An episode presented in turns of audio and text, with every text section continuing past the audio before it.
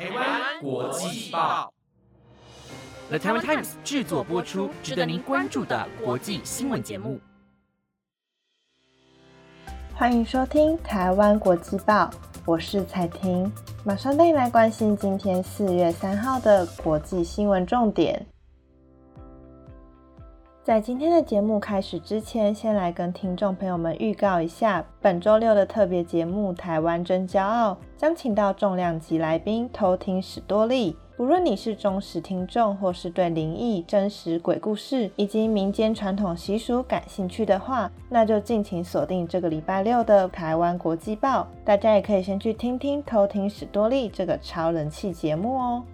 好的，话不多说，马上带你来看到今天的国际新闻重点。今天的新闻内容有：乌克兰春季反攻，公布收复克里米亚计划；OPEC Plus 宣布每日减产百万桶，国际油价将大涨；以及韩国多地发生野火，首尔人王山烧毁面积惊人；推特新版订阅服务删除《纽约时报》金钩认证。还有麦当劳也将裁员，美国办公室本周暂时关闭。如果你对以上的新闻内容感兴趣的话，那就跟我一起听下去吧。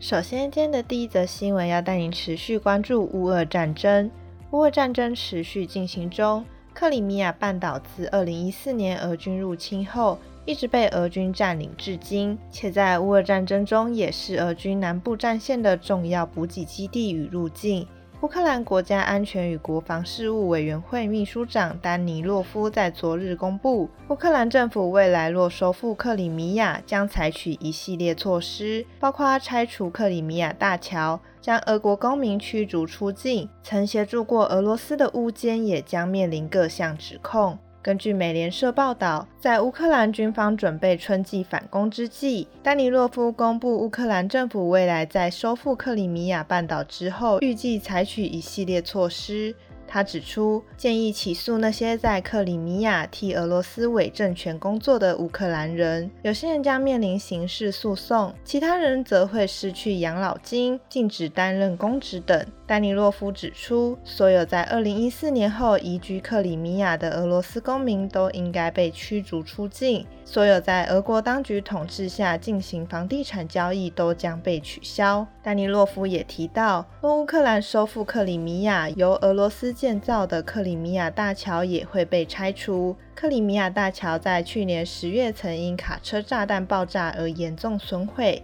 随后，俄罗斯修复桥梁，继续向克里米亚运送物资，提供南线俄军补给。丹尼洛夫还表示，在收复克里米亚后，黑海港口城市将会被改名。在乌克兰议会决定新名称之前，塞凡堡将会暂称为第六号目标。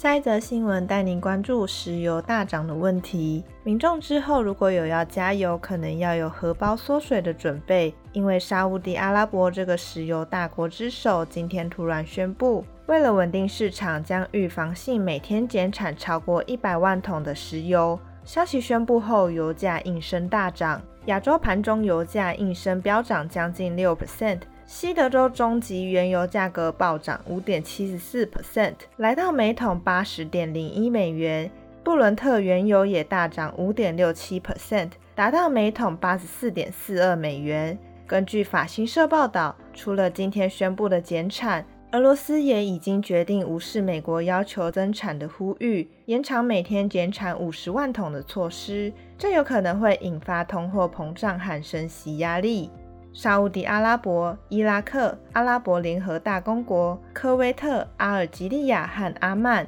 皆将从五月起到年底每天减产超过一百万桶。这是自石油输出国组织和结盟油国，也就是 OPEC Plus，去年十月每天减产两百万桶以来的最大减产量。属于 OPEC Plus 成员的俄罗斯表示。每日减产五十万桶的措施将延长至年底，还说这是负责任的预防性行动。官方沙乌地新闻社表示，沙国能源部官员强调，这是旨在支持石油市场稳定的预防措施。前阵子油价急跌，主因是美国系股银行倒闭和瑞银收购瑞信，引发人们对金融危机蔓延和原油需求大幅下滑的忧虑。如今，OPEC Plus 突如其来的减产举动，可能会再次加剧沙地阿拉伯和美国之间的争端。两国之间自去年来关系紧绷，当时白宫劝说沙国增加石油供应未果。白宫表示，新的削减措施是不明智的。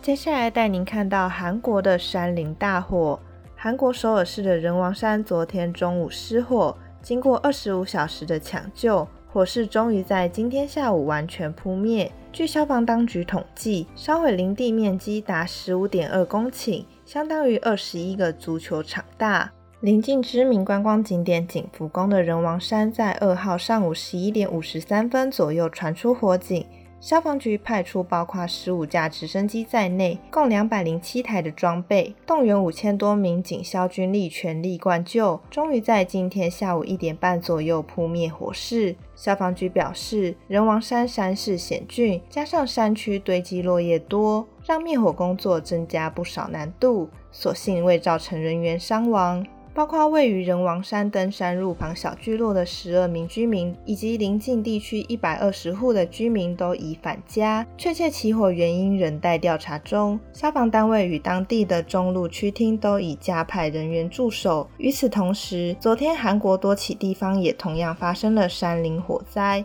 包含大田市、中清南道洪城郡、京畿南扬州、阳平郡等地都在中午传出火警。根据韩国气象局数据显示，是韩国近日内陆多地区湿度降至二十 percent 以下，火警发生的中路区更一度发布干旱警报。受到过于干燥以及强风的作用下，火势难以收拾。不过，中路区厅今天也表示，根据气象预报，明天可能会降雨，有望大幅降低山火再起的危险性。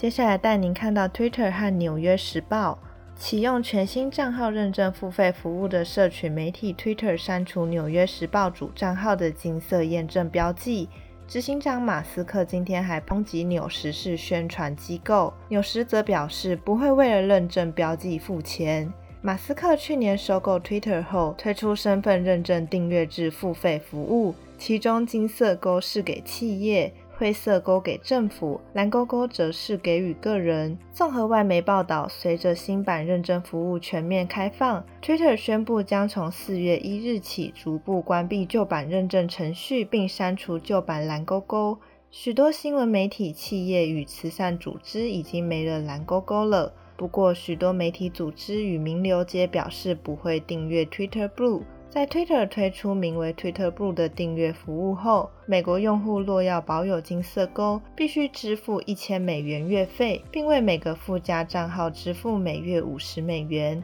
纽约时报失去金勾勾数小时后。发言人表示，纽时将不会为此支付月费。他补充说：“我们也不会为记者报销个人取得蓝勾勾认证的费用，除非在极少数的状况下，账号显示蓝勾勾对报道目的至关重要。”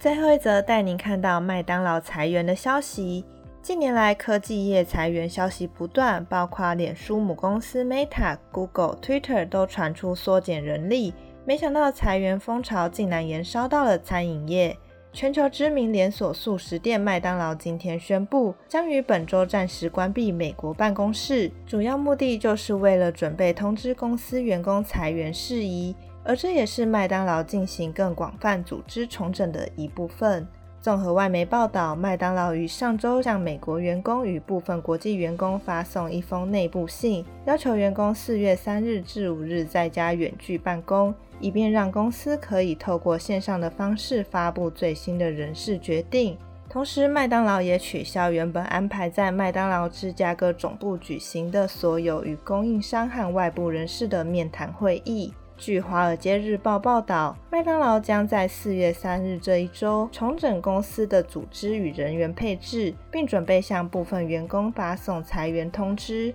目前还不确定会裁减多少员工，而他们也在昨天拒绝就裁员人数置评。麦当劳曾在一月时表示，公司将进行业务战略重组，将会检讨公司人力作为其中一环，可能伴随着部分领域的裁员与其他部门的扩张。关键决策等详情预计会在美国当地时间三日之前宣布。另外，根据麦当劳年度报告显示，旗下商业机构和餐馆员工估计达二十万人，其中有七十五 percent 的员工在美国境外。而全球加盟店拥有两百多万名雇员。